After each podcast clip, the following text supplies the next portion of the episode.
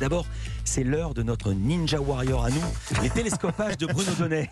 Bonjour Philippe. Bonjour Bruno. Tous les jours, Bruno, vous analysez ici les comportements médiatiques. Et hier, vous avez été saisi par deux images et un lapsus. Oui, deux images et un lapsus, Philippe, qui racontent l'étendue du chemin qui reste à parcourir en matière de prise en compte des violences sexistes. Je vous explique. La toute première séquence concerne le retour à l'Assemblée nationale d'Adrien Quatennens. Car après quatre mois d'absence, celui qui a été condamné par la justice pour avoir, pour avoir flanqué une gifle à son ex-épouse a effectué hier en catimini son retour au Parlement. Et si je vous dis en catimini, c'est parce qu'il ne s'est pas rendu dans l'hémicycle, non, mais dans une salle discrète qui abrite la commission des affaires étrangères. Alors, la journée a plutôt euh, bien commencé pour lui, hein, car le président de cette commission, un homme, le député modem Jean-Louis Bourlange, lui a réservé un accueil plus que cordial.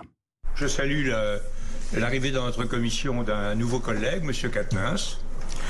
Euh, bienvenue dans nos travaux. Voilà, il lui a souhaité bienvenue. Néanmoins, les choses se sont un peu compliquées lorsqu'Adrien Quatennens est sorti de l'Assemblée. Car là, une ribambelle de journalistes l'attendait qui voulaient tous lui poser des questions. Seulement voilà, apostrophé entre autres par la chroniqueuse politique de l'émission Quotidien, Adrien Quatennens a préféré se murer dans le silence et fuir littéralement les caméras. Est-ce que vous comprenez que votre retour puisse choquer, Monsieur Katnins, l'opinion publique, vos électeurs peut-être?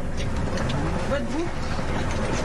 Est-ce que vous mettez pas votre groupe en difficulté en revenant aujourd'hui, à la veille d'une grande séquence sociale Sur les images, on voit Adrien Quatennens presser le pas et être escorté par l'un de ses collègues, le député Carlos Martins Bilongo, encore un homme, tiens, tiens, qu'il protège des micros. Alors, cette séquence-là, Philippe, eh bien, elle ressemblait trait pour trait à une autre, qui s'est déroulée quasiment au même moment. Car devant le siège de la Fédération française de foot, cette fois, on attendait les représentants du comité exécutif qui devaient statuer sur le sort du sémillant Noël Legrette. Ici, des femmes, des militantes féministes étaient présentes devant l'entrée pour rappeler que Noël Legrette était visé par une enquête après des accusations de harcèlement sexuel.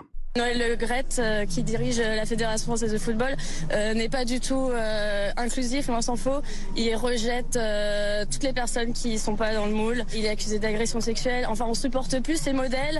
Mais ce que les journalistes attendaient, c'était des hommes, les membres de ce fameux comité exécutif qui, tout comme Adrien Quatennens, ont préféré presser le pas pour échapper aux caméras. Un petit commentaire, s'il vous plaît. Je vous en prie.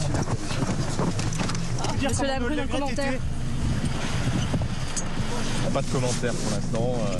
Pas de commentaire, a dit le premier, tandis que le président de l'Olympique lyonnais, Jean-Michel Aulas, s'engouffrait dardard dans une voiture qui l'attendait. On n'a pas le droit de parler. Courage, fuyons. Alors, ces deux séquences, Philippe, qui nous montraient des hommes qui tentent d'échapper à la presse en étant protégés par d'autres hommes, étaient assez édifiantes. Néanmoins, en fin de journée, ce sont des mots, cette fois, qui m'ont frappé. Ça s'est passé sur France 5.